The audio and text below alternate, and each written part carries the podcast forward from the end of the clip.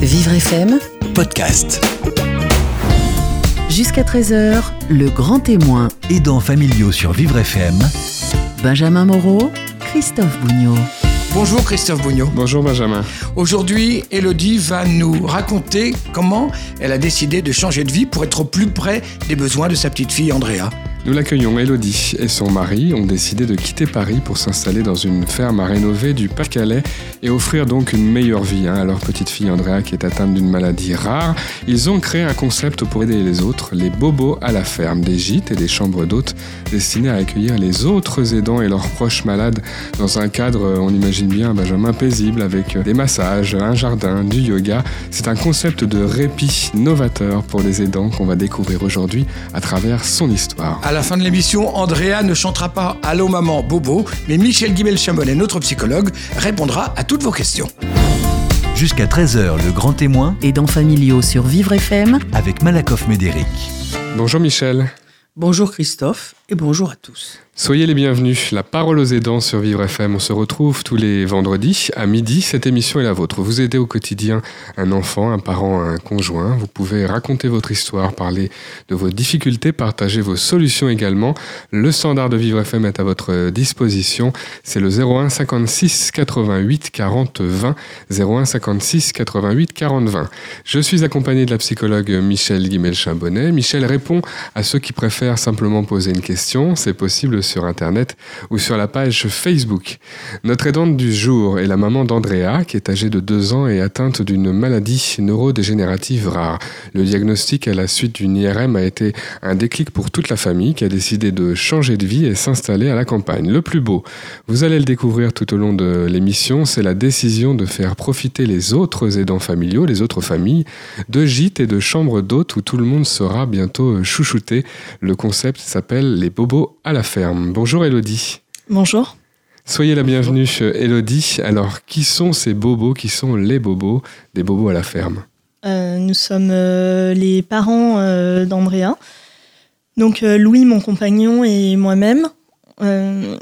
On présente souvent en fait les bobos à la ferme en disant que c'est l'histoire d'un couple de Parisiens qui a décidé de quitter Paris à la suite de l'annonce de la maladie de leur fille. Donc c'est nous les bobos qui décidons de retaper euh, une ferme à la campagne euh, du jour au lendemain. Mais c'est également l'histoire de ces bobos à elle, notre fille euh, Andrea, qui est atteinte d'une maladie neurodégénérative, qui est certes diagnostiquée, mais pas encore étiquetée.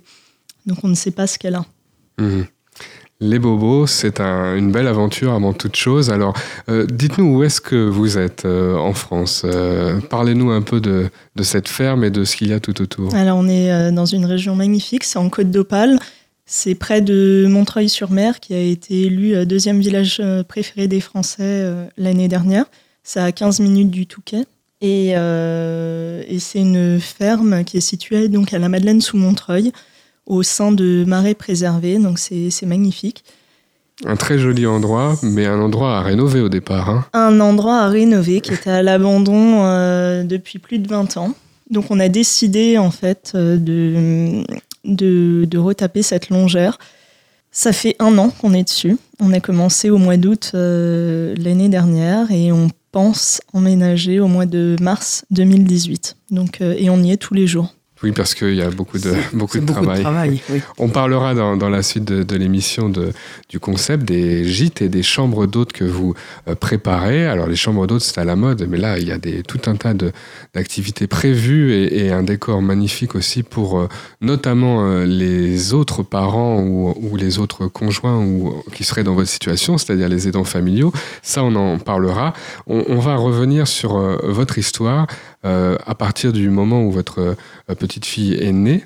Euh, le diagnostic a été posé et vous l'avez dit, c'est une maladie rare, une maladie peu euh, connue. Et à ce moment-là, c'est l'incertitude quand on reçoit une, nouvelle comme celle-ci. Je ne sais pas si on peut vraiment parler d'incertitude à partir du moment où euh, on est rentré aux urgences de Robert Debré, puis euh, donc à Paris, puis euh, au service neurologie quand elle avait 5 mois. Mais ça faisait 2-3 mois qu'on courait partout euh, en disant qu'il y avait quelque chose qui n'allait pas et euh, on ne trouvait pas l'écoute euh, professionnelle, euh, l'écoute attentive euh, qui répondait à nos inquiétudes. Mhm. Donc finalement, c'est plus, euh, finalement, même si c'est le début d'un chemin, c'est aussi l'aboutissement euh, de deux mois de euh, frayeur et de, et de, euh, de hurlements euh, pour euh, dire euh, écoutez-moi, il y a quelque chose qui ne va pas. Souvent, hein, Michel on- ce sont les parents les premiers qui sentent que quelque chose ne, ne- Oui. ne va pas bien. Et pourtant, ce sont souvent les mêmes qu'on n'écoute pas suffisamment. On... Oui, ça va passer avec le temps. Non, mais mon enfant ne mange pas. Oui, mais bon, on va essayer autre chose, un autre lait, et ceci et cela. Et effectivement, c'est très difficile de faire entendre non, je sens que c'est quelque chose d'autre. On est dans une autre dimension. Et ça, ça, ça doit faire peur à tout le monde. Je voudrais revenir surtout sur euh, un point important qui est la culpabilisation des, des mamans. Vous, C'est vraiment important vécu pour moi de, de témoigner là-dessus parce que je j'ai participé euh, depuis deux ans à plusieurs euh, tables rondes, je lis plusieurs articles, euh, je vois plusieurs euh, personnes qui nous contactent, notamment sur la page Facebook des Bobos à la ferme. Ces mamans qui, euh, qui emmènent leur enfant voir euh, plusieurs spécialistes, qui ne sont pas entendus par les pédiatres, qui ne sont pas entendus. euh, alors on va leur dire que c'est un reflux, que c'est... euh, moi on m'a dit en fait que finalement je voulais pas final... je voulais pas vraiment arrêter d'allaiter, que j'avais créé un lien trop fort avec ma fille, que c'était pour ça qu'elle ne se nourrissait pas autrement qu'au sein. Euh, quand, je, quand je disais qu'il y avait quelque chose d'autre qui n'allait pas puisqu'elle ne voulait pas aller dans les bras de son père, elle n'est pas allée dans les bras de son père de mi-novembre à janvier. Elle est allée dans les bras de son père pour la, la première fois qu'on l'a hospitalisée le premier jour. Type euh, soulagement, ça y est, Mhm. c'est bon. J'avais même pris rendez-vous avec Catherine Dolto, la fille de Françoise Dolto, parce que j'avais fait de, de, de l'aptonomie quand j'étais enceinte. Et je me, je me disais en fait qu'il y avait quelque chose qui n'avait pas été euh, finalisé sur ce lien que j'avais créé enceinte. Je suis allée voir peut-être euh, trois ostéopathes, un fasciathérapeute, euh, des psychomotriciennes, Tout- la, ce Tout ce possible, oui, de Et le pédiatre ne m'écoutait pas. Oui. Le pédiatre ne m'écoutait pas. La dernière chose qu'il a eu écrit dans son carnet de santé, le 29 décembre 2015, à sa visite de, de 5 mois, finalement, c'est Tonique tient bien sa tête, fait des sourires. Le lendemain, on est allé aux urgences de l'hôpital Robert Debré. Elle était hospitalisée pour une hypotonie axiale, donc elle ne tient pas sa tête, elle ne l'a jamais tenue. Euh, hypertonie des membres, enfin je vais dire un diagnostic complètement contraire à ce que le pédiatre m'avait dit la veille. Et donc c'est pour ça que je dis c'est un soulagement. C'est vrai que tout s'écroule quand Oui. le diagnostic tombe, mais c'est un soulagement de dire purée ça fait deux mois que j'essaye en fait euh, d'expliquer qu'il y a quelque chose qui va pas, que les spécialistes me disent si ça, Ça va. donne une, expli- une Donc, explication à, ce que, à ce que vous, vous Oui. pensiez être. Oui. C'est ça. Euh, alors, rapidement, vous êtes euh, devenu ce qu'on appelle euh, une aidante familiale, c'est-à-dire que vous êtes confronté à tout ce que ça représente, l'aide à une, petite fille qui a, qui a des difficultés, qui pleure beaucoup, qui a du mal à, à dormir.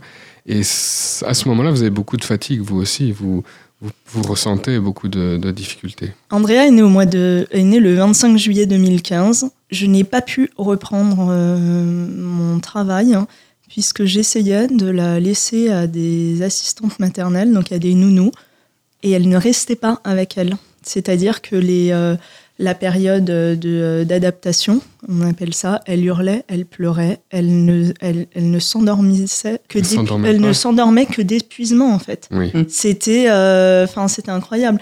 Donc, et on me disait, c'est parce qu'elle sent que tu ne veux pas la laisser. C'est parce qu'elle sent qu'il y a encore un attachement trop De la profond. psychologie de chevaux de bois. En fait, ce que je veux vraiment dire, c'est qu'il y a un épuisement moral et physique qui est tel hein, qu'on est éponge et qu'on ne s'écoute plus. Moi, je vais dire, j'ai un, j'ai un caractère qui fait que je m'écoute. Et on m'avait dit, fais attention, tu verras quand tu quand auras accouché. Et écoute-toi, il faut que les mamans s'écoutent. Et je me disais, mais vous inquiétez pas, je m'écoute. Et non, en fait, parce qu'on arrive dans un tel point de fatigue morale, physique, que finalement on devient perméable à, beaucoup de commentaires. Et c'est souvent que c'est pas forcément des gens qui vous veulent du mal, c'est des gens qui vous disent ça vraiment en bien, c'est-à-dire euh, bah, peut-être qu'il faut que tu comprennes que tu as créé un lien très fort avec ta fille et que finalement elle veut pas se détacher de toi. Et comme forcément c'est ton premier enfant, toi tu trouves que tu as un lien très fort avec ton premier enfant, donc tu te dis bah, peut-être que c'est vrai. Et euh, Il n'y a pas de recul quand on est comme ça dans mais les événements Mais complètement. pas du tout. ouais. C'est ce Ouais. que j'essaie d'expliquer parfois quand on, on- on nous invite à des tables rondes, on nous invite euh, à prendre la parole dans les médias, et on nous dit, euh, d'autres mamans me disent, mais moi j'ai pas eu, j'ai pas eu en fait la force que vous avez eue. Non mais en fait, aujourd'hui, après deux ans, les bobos à la ferme, c'est un peu un projet thérapie pour nous. C'est-à-dire qu'il faut pas Bien se sûr. On est très euh, lucide hein, sur ce qu'on sur ce qu'on est en train de créer. Euh, parfois, c'est peut-être du déni, c'est peut-être un leurre, c'est peut-être euh, notre catharsis finalement. Oui. Mais nous, on a trouvé en fait la force de se battre. Il y a des parents qui créent des associations pour la recherche. C'est l'envie d'un nouveau départ. Dites- Dites-nous comment vous avez décidé, quand et comment vous avez décidé de, de quitter Paris. Alors, on a compris, beaucoup d'isolement, beaucoup de fatigue, la difficulté à trouver des, des personnes pour garder votre enfant. Euh, du coup, l'envie de recommencer complètement ailleurs. Non, c'est beaucoup plus euh, compliqué que ça. C'est-à-dire que entre janvier 2016 et euh, juillet 2016, on a passé entre une semaine et trois semaines non-stop à l'hôpital, euh, au rythme d'électroencéphalogramme, d'IRM, de ponction lombaire, de prise de sang. J'en passe et des meilleurs. Et en fait, moi, j'ai été enceinte en même temps qu'une dizaine de mes copines. Et je ne pouvais pas rester dans un environnement qui était fait de ce que ma vie aurait dû être, aurait pu être. C'était trop douloureux. Bien sûr. Je, il faut le dire parce que c'est trop dur. C'est-à-dire qu'on est dans une société, pour l'instant en France, où on est dans du, euh, dans du Montessori, dans du euh, mon premier enfant. Moi, j'ai eu mon premier enfant. Il y a des étapes obligées, des passages. les- Non, mais moi j'ai eu mon premier enfant à 33 ans en fait. Je l'ai pas eu à, je l'ai pas eu à 20 ans, 22 ans. J'ai, euh, on a vécu des choses. euh, on est resté euh, longtemps ensemble avec Louis avant d'avoir notre premier enfant. C'était pas, euh, on s'est pas mis ensemble pour cela. C'était un aboutissement de quelque chose et je voulais pas rester au milieu de quelque chose qui finalement était une normalité trop douloureuse pour nous au quotidien. Et ça, vraiment, faut le dire parce que, et c'est pas la faute de mes amis, parce qu'ils ont été extrêmement présents. On a la chance d'avoir une solidarité familiale et amicale qui est extrêmement présente.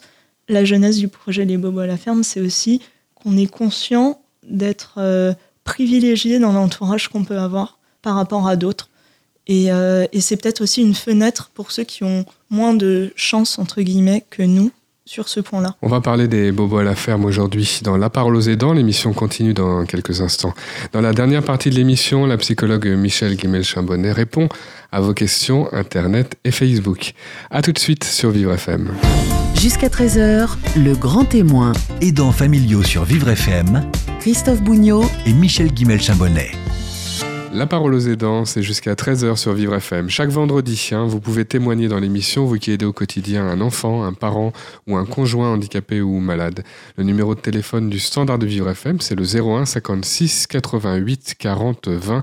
Nous accueillons vos témoignages avec euh, plaisir. Je suis avec la psychologue Michel Guimel-Chambonnet et notre invitée Elodie. Elodie est la maman d'Audrea qui a deux ans et qui est atteinte euh, d'une maladie euh, rare. Vous avez créé le concept Les Bobos à la ferme, c'est-à-dire que vous allez ouvrir dans votre région prochainement des gîtes et des chambres d'hôtes, notamment à destination des, des autres aidants, de ceux qui sont dans la même situation que vous. Ça, on en reparlera dans quelques, quelques minutes si vous voulez bien, parce que vous avez bien imaginé comment aider concrètement ces personnes qui, viendront vous voir. On est sur le changement de région. Vous avez quitté Paris, vous êtes allé euh, dans le nord de la France euh, et euh, vous avez quitté Paris et vous avez quitté les administrations de Paris aussi. Vous avez eu, je crois, pas mal de soucis à Paris avec ce dont on a parlé euh, il n'y a pas très longtemps dans une émission spéciale pour la journée des aidants, c'est-à-dire les dossiers et les procédures administratives. Et c'est là où euh, j'ai respiré en quittant Paris. Euh, j'ai arrêté de me battre avec la maison départementale des personnes handicapées, du 93 notamment, puisque nous vivions à Pantin. Et on a rempli notre premier dossier de demande au mois de février 2015. Au mois d'août, notre dossier avait été renvoyé trois fois et toujours perdu à destination. Ça veut dire que quand on a emménagé dans le Pas-de-Calais au mois d'août 2016, j'ai pris attache avec la maison départementale des personnes handicapées et j'ai eu de suite une personne qui m'a rappelé. C'était extraordinaire pour Une nous vraie parce que personne qui téléphone. une humaine, une humaine au téléphone, quelque chose d'incroyable. hein. Je ne savais pas que ça existait euh, avec la MDPH du 93 et finalement, je l'ai découvert en déménageant. Et je vous assure que quand vous passez euh, des heures à vous battre avec l'assistante sociale de l'hôpital pour faire et refaire des dossiers avec la MDPH. Parce que c'est pas un petit dossier, hein, tout ça, le- notamment le dossier. C'est pas un dossier, et en plus, on vous demande un truc qui est assez drôle qui s'appelle un projet de vie dans le dossier MDPH. Et quand vous êtes C'est-à-dire Euh, une page blanche jusqu'à jusqu'à il n'y a blanche, pas très longtemps. oui, c'est important. Ouais, non, le mais vous a changé raison. récemment, euh, je crois, mais euh, jusqu'à il n'y a pas très longtemps, il y avait une page blanche avec. C'est une écrit page blanche et ça n'a pas Quel changé. est votre projet de vie? Je crois que si on nous posait, si on me posait la question à moi ou peut-être vous, Michel, euh, Je projet de vie, incapable de répondre. Rester en facile. vie. Mais je connais quelqu'un qui est amputé d'une jambe depuis l'âge de 12 ans. Je répète toujours cet exemple, qui a aujourd'hui 50, euh, je sais pas, 55 ans à peu près, et qui doit chaque année remplir. Et un jour, je lui ai dit, ben, écris donc que ma jambe repousse.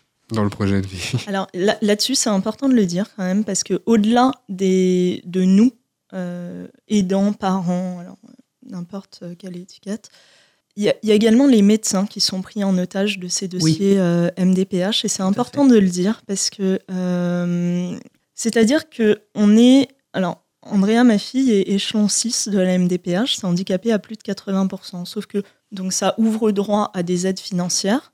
Sauf que pour conserver ce sésame, ce titre, il faut rempiler tous les ans. Les examens, les évaluations. Sauf qu'il faut renvoyer son dossier six mois avant. C'est-à-dire qu'il faut solliciter la neurologue qui s'occupe de sa fille euh, 7 à 8 mois avant. Donc parfois, elle n'a même pas le temps de revoir l'enfant qu'il faut remplir un nouveau dossier. On rentre dans une course au dossier MDPH qui font perdre en fait la qualité de suivi des patients. Il faut bien comprendre que la situation peut changer en Mais plus pour l'enfant. euh, il y a des sûr. maladies qui sont évolutives. Là, on en- aussi. Voilà. Mais On parle d'une maladie neurodégénérative en Tout à plus. fait. Neurodégénérative, ça veut dire que malheureusement, ça n'ira pas en s'améliorant. Au mieux, ça va rester stable. Au pire, ça va se dégrader. Et je trouve absolument inadmissible qu'on oblige les agents de la MDPH de remplir des papiers, de lire les papiers, de classer ou perdre les papiers, alors qu'on sait, parce que ce type de maladie ne peut pas régresser, on sait que forcément la situation va rester identique au mieux. Et je trouve que c'est un gâchis de temps, d'énergie, d'argent absolument inadmissible, parce que je rappelle que c'est quand même l'argent public. Il ferait mieux d'être utilisé à des fins plus intéressantes pour les familles, plutôt que de, de faire, de, de rabâcher toujours la même Il y a chose. beaucoup de familles notamment qui, qui demandent des, diagnostics, des, des- inadmissible. des évaluations des besoins à domicile, des choses comme ça Tout qui pourraient peut-être faire avancer un peu, Bien sûr. un peu les choses. On va avancer un petit peu sur notre, notre entretien, sur votre histoire. Euh, vous nous avez dit, en arrivant dans cette nouvelle région, j'ai respiré. Alors, on a parlé de l'administration.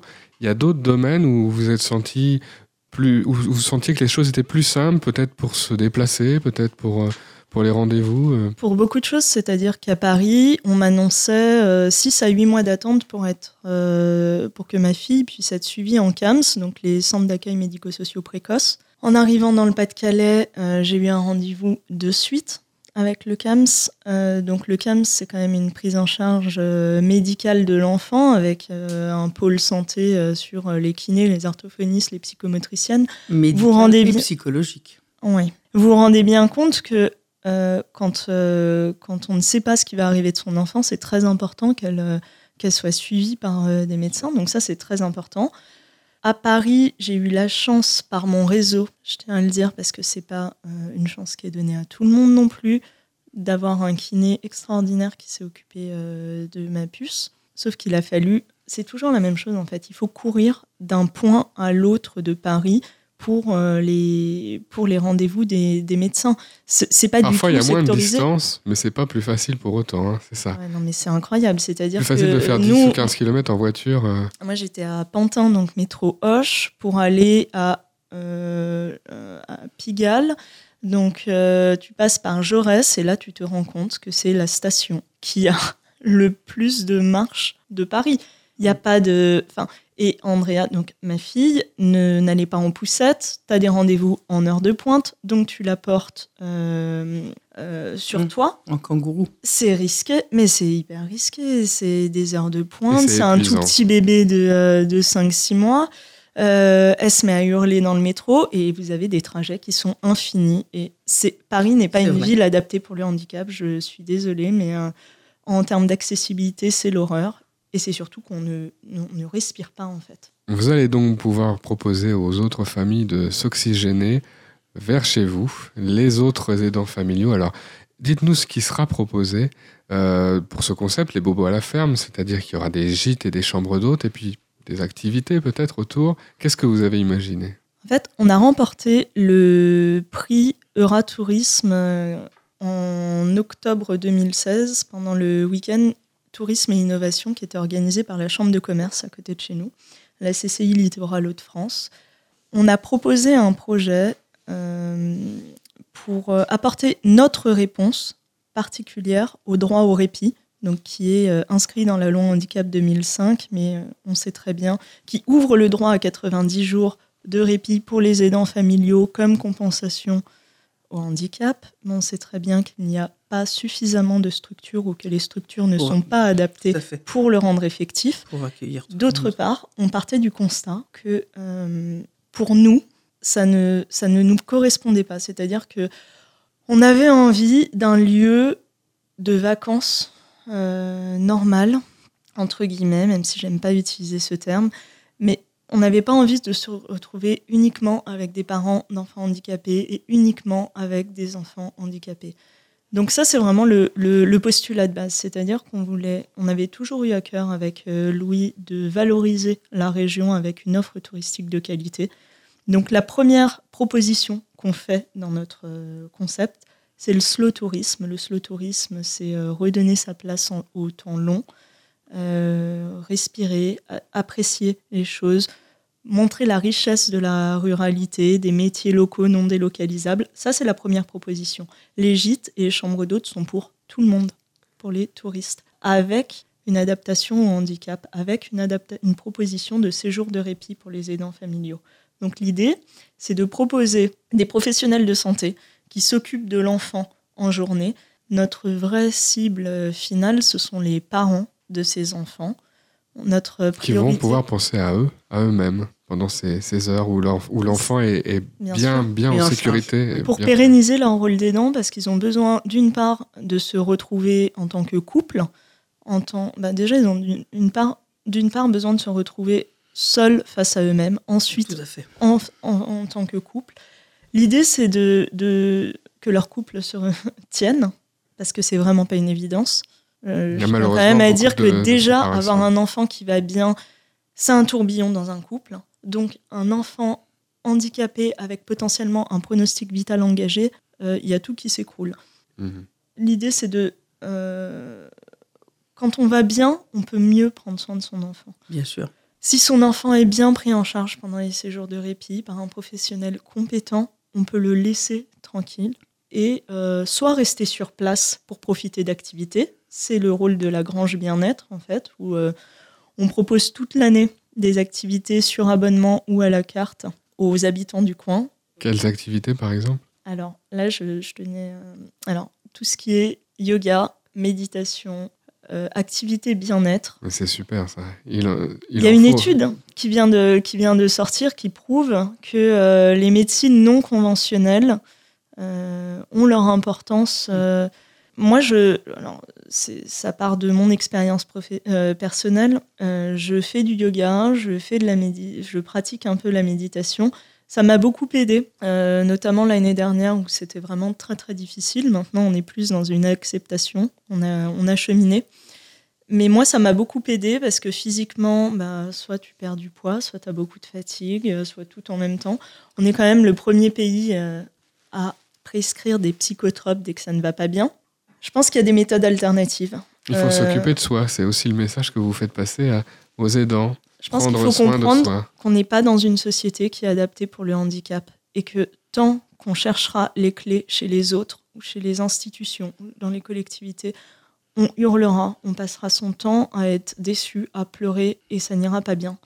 Ces institutions, euh, ces associations sont là pour nous aider, mais elles n'ont pas la solution. La solution, on peut trouver des solutions en nous. Quand son enfant hurle toute la journée, quand euh, ça va pas bien, plus on est fatigué, si on n'arrive pas à prendre du recul, et eh ben en fait, on n'arrivera pas à se calmer. Donc, savoir garder son enfant sur soi, essayer de faire le vide. Les, enfants sont des éponges.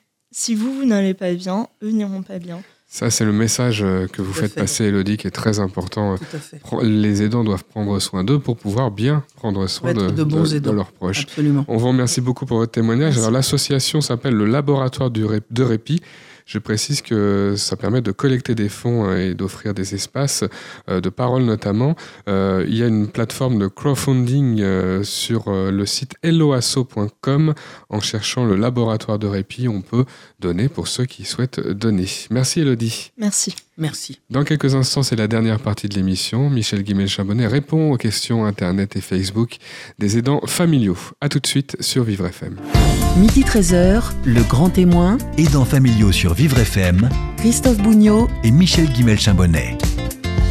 La parole aux aidants, c'est la dernière partie de notre rendez-vous hebdomadaire du vendredi consacré aux aidants familiaux. Vous pouvez poser vos questions euh, via Internet et Facebook à la psychologue Michel Guimel-Chambonnet. Michel y répond tout de suite. On commence avec Alban. Alban nous écrit d'Alençon. Ma mère est atteinte de la maladie de Parkinson depuis 5 ans. Elle refuse de visiter euh, les EHPAD, les maisons de retraite spécialisées avec moi. Chez elle, elle tombe tout le temps, elle chute, elle prend des risques lorsqu'elle fait la cuisine. Mais la MDPH, la maison départementale des personnes handicapées, me dit qu'il faut absolument son consentement pour envisager son, arrivée dans un EHPAD et sa vie dans un EHPAD. Est-ce que c'est vrai et que faire pour qu'elle accepte? Alors oui, c'est vrai du point de vue de la loi. Maintenant, euh, le, le problème est le suivant. Si cette dame ne veut absolument pas entrer dans un établissement, euh, il est difficile, malgré tout, de la laisser à son domicile si elle se met en danger. Donc il faut vraiment essayer de la préparer, de lui expliquer. Il faudrait aussi que son médecin, forcément elle a un médecin qui la soigne pour le Parkinson, euh, parle de cette question-là avec elle. Si elle a des moyens financiers importants, elle peut demander à avoir une, euh, une auxiliaire de vie euh, au moins toute la journée, peut-être pas la nuit, mais au moins toute la journée dans un premier temps. Si ensuite il faut augmenter le temps, bon, il faudra voir. Mais c'est sûr que le- son fils ne peut pas euh, rester sans rien faire et la laisser seule au domicile si elle se met en danger. Il y a des problèmes de sécurité, on le voit ici. Euh, il y a peut-être euh, d'autres étapes intermédiaires avant d'envisager de vivre dans un EHPAD. Vous parliez à l'instant de éventuellement un accompagnement à domicile. Comment il peut l'aider par, par où on commence? Par lui proposer quelqu'un qui va venir la soutenir, qui va euh, euh, l'accompagner pour faire les courses, qui, va sortir avec elle quelques heures par semaine. Euh, et si c'est quelqu'un de, de bien, et c'est très probablement quelqu'un de bien qui pourra venir, la dame s'habituera à avoir une compagnie et éprouvera le bienfait qu'il y a à ne pas rester complètement seule et à avoir quelqu'un à qui parler. Et du coup, c'est ça qui est important, ça lui donnera le goût euh, pour accepter une présence plus importante en temps au fur et à mesure que le temps passe dans la semaine. Bon, et puis si à un moment elle est vraiment en danger physiquement parce que parce qu'elle tombe et que les chutes peuvent être très graves, elle peut, elle peut se faire des fractures, enfin, ça peut être vraiment très, très invalidant. À ce moment-là, il faudra lui expliquer qu'elle a besoin d'être dans un établissement sécurisé. Vos questions à Michel Guimel-Charbonnet, questions des aidants familiaux sur vivrefm.com. Pauline nous écrit du 17e à Paris. J'aimerais que mon frère accepte son handicap. Il est en fauteuil roulant depuis un accident de moto il y a 5 ans. Il ne sort jamais de chez lui. Il refuse catégoriquement de voir tout ce qui est psychologue et psychiatre.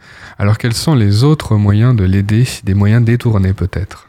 Je, pense que les moyens détournés euh, ne sont pas euh, possibles dans la mesure où il s'agit que ce, jeune homme euh, prenne conscience par lui-même de son état euh, et, fasse pour lui-même euh, ce qui peut lui convenir. Maintenant, on peut s'interroger sur les, raisons pour lesquelles sa sœur tient absolument à ce qu'il ait cette prise de conscience. Est-ce que elle aurait besoin de parler à quelqu'un pour dire la souffrance qu'elle ressent de voir son frère dans une situation si difficile C'est cette, interaction qu'il faudrait peut-être interroger. Mais de toute façon, un moyen détourné est forcément une mauvaise chose dans la mesure où on ne peut pas obliger quelqu'un à voir ce qu'il ne veut pas voir, à parler de ce dont il ne veut pas parler. Et il faut être d'accord euh, pour être aidé, sinon on n'est pas aidé, c'est ça un peu. bah, bien, mais de- oui, bien évidemment. Alors peut-être quand même dans son environnement, euh, puisque ce, ce frère s'isole, euh, peut-être il y a des moyens juste de, de, de l'inviter à sortir, de, Oui. de l'inviter à reprendre contact un petit peu avec cette aux, vie. aux amis euh, d'être plus présents, par exemple. Demander que, que ses copains d'avant viennent le voir ou lui proposent des sorties, enfin, comme il avait l'habitude de le faire, étant donné que ce sera des sorties euh, enfin, possibles par rapport au fauteuil roulant. Mais effectivement, ça c'est une chose qui est faisable. Mais exiger de lui un comportement qui, que pour l'instant il ne peut pas avoir, je pense que ça ne Et servirait ça va à changer rien. quand même à un moment donné, je ne sais pas. Vos questions à Michel Guimel-Chambonnet sur vivrefm.com. Antoine nous écrit d'Aulnay-sous-Bois. Ma petite fille polyhandicapée pleure en permanence et j'ai surpris ma femme en train de la secouer très fort hier soir en rentrant du travail. Je rentrais du travail donc. Elle a arrêté tout de suite. Elle a pleuré pendant des heures en s'excusant. C'est vrai que je suis très absent de la maison et je ne sais pas trop quoi en penser. Est-ce que c'est de la maltraitance? Est-ce que je dois aider ma femme ou envisager peut-être de partir ou de lui signifier que ceci est inacceptable? Alors non, il ne s'agit pas de maltraitance, puisque il s'agit surtout de l'épuisement de la maman vis-à-vis des pleurs de l'enfant. Il y a peut-être une façon d'organiser les choses un peu différemment. Est-ce que cet enfant, euh, dont nous ne savons pas ni son âge, ni pourquoi le handicap, ni enfin, nous n'avons aucun détail, mais peut-être cet enfant pourrait être dans une institution. Il y a heureusement beaucoup plus de choses pour les, les enfants que pour les adultes. Donc peut-être ça soulagerait euh, à la fois le père et la mère, euh, et ce serait bénéfique aussi pour l'enfant qui ne serait pas toujours avec ses parents, euh, d'être qui- que l'enfant soit dans une institution, au moins pendant la journée ou quelques jours dans la semaine. C'est ça, il y a plusieurs... Il y a plusieurs possibilités, possibilités, plusieurs rythmes, bien sûr. Il y, a, il y a un rythme qui peut être adapté à la fois à l'enfant, aux parents, à l'établissement, les hôpitaux de jour. Enfin, il y a toutes sortes de choses qui existent et peut-être que ce serait intéressant justement parce que ça permettrait au moment des retrouvailles entre les parents et l'enfant que les choses se passent bien et avec plaisir, le plaisir de se retrouver et pas la corvée d'être toute la journée. C'est vrai qu'on peut comprendre qu'une maman qui est avec son enfant qui pleure toute la journée, euh, le soir, n'en puisse plus et ait envie de, le secouer, sinon de, de lui faire mal. Pas pour faire mal à l'enfant, mais que ça s'arrête. Ça, on peut Comme, le comme elle comprendre. s'informe, euh, il s'informe, ses parents, sur ces solutions. Alors, mais si c'est un enfant polyhandicapé, il y a forcément une équipe médicale, encore une fois, qui s'en occupe, plus ou moins. Donc, il faut poser des questions. Il faut essayer de voir s'il y a un groupe, euh, un groupe de parole, euh, un café des aidants dans la région. Enfin, il y a forcément quelque chose qui existe. Allez voir un psychologue en ville si c'est si c'est nécessaire. Demander une consultation au centre médico-psychologique euh, du quartier si c'est possible. Enfin, il y a, il y a forcément des choses à faire qui permettront à cette maman de, de dire toute la douleur dans laquelle elle se trouve et au père aussi. Mais non, il ne s'agit pas de maltraitance, même si effectivement on ne va jamais recommander à un parent de secouer son enfant, bien sûr. Toutes vos questions euh, sur l'aide familiale que vous procurez sur la page Facebook de Vivre FM en envoyant un message. Zora nous écrit de Levallois-Perret. L'infirmière à domicile envoie mon fils euh, aux urgences. Mon fils est atteint de la mucoviscidose et dès qu'il a trop de fièvre ou qu'il tousse trop, elle prend cette décision. Sa décision est motivée par la prudence, mais mon fils n'en peut plus d'enchaîner les hospitalisations. Il finit forcément par la rendre responsable de ses séjours en service de pneumologie. Ça me contrarie énormément. Y a-t-il un moyen de rendre la vie de mon fils meilleure et aussi de lui faire accepter la malchance liée à la maladie Bien sûr, bien sûr, il y a un moyen de, de rendre sa vie euh, plus, plus facile. Peut-être que les hospitalisations pourraient être évitées, mais ça, c'est un protocole à mettre en place avec le médecin traitant, enfin le spécialiste de la mucoviscidose, qui dira, euh, en cas de fièvre importante, euh, faire telle et telle chose. Et si vraiment la fièvre ne baisse pas dans tel laps de temps, alors vous allez à l'hôpital. Peut-être que l'infirmière euh, s'inquiète à juste titre Mais trop rapidement, par rapport à l'état de ce jeune homme, On ne va pas tellement reprocher à l'infirmière d'être trop prudente, euh, Michel. Hmm, Alors, oui et non. Oui et non, parce que parfois c'est aussi une façon de se dédouaner et d'ouvrir le parapluie. Donc il est tout à fait possible euh, de voir avec le médecin, moi je, crois que là c'est vraiment important, voir avec le médecin, on tolère la température jusqu'à combien et pendant combien de temps. Et est-ce qu'il y a des choses qu'on peut faire à la maison avant de recourir à l'hospitalisation? L'hospitalisation, normalement, doit être pour une urgence vitale sévère. S'il y a un- une possibilité de mettre en œuvre un protocole qui permettra de l'éviter, je crois qu'il faut le faire, pour le confort de tout le monde. Vos questions sur l'aide familiale, vivrefm.com, la page Facebook. Bertrand nous écrit de la ville de Douai. Ma famille me rejette parce que ma petite copine est schizophrène. Ils disent que je suis en couple avec une marginale, que je risque même de me faire tuer. Comment leur faire comprendre ce qu'est exactement la maladie psychique Et est-ce que vous pensez qu'on peut vivre une histoire d'amour stable ensemble malgré la maladie?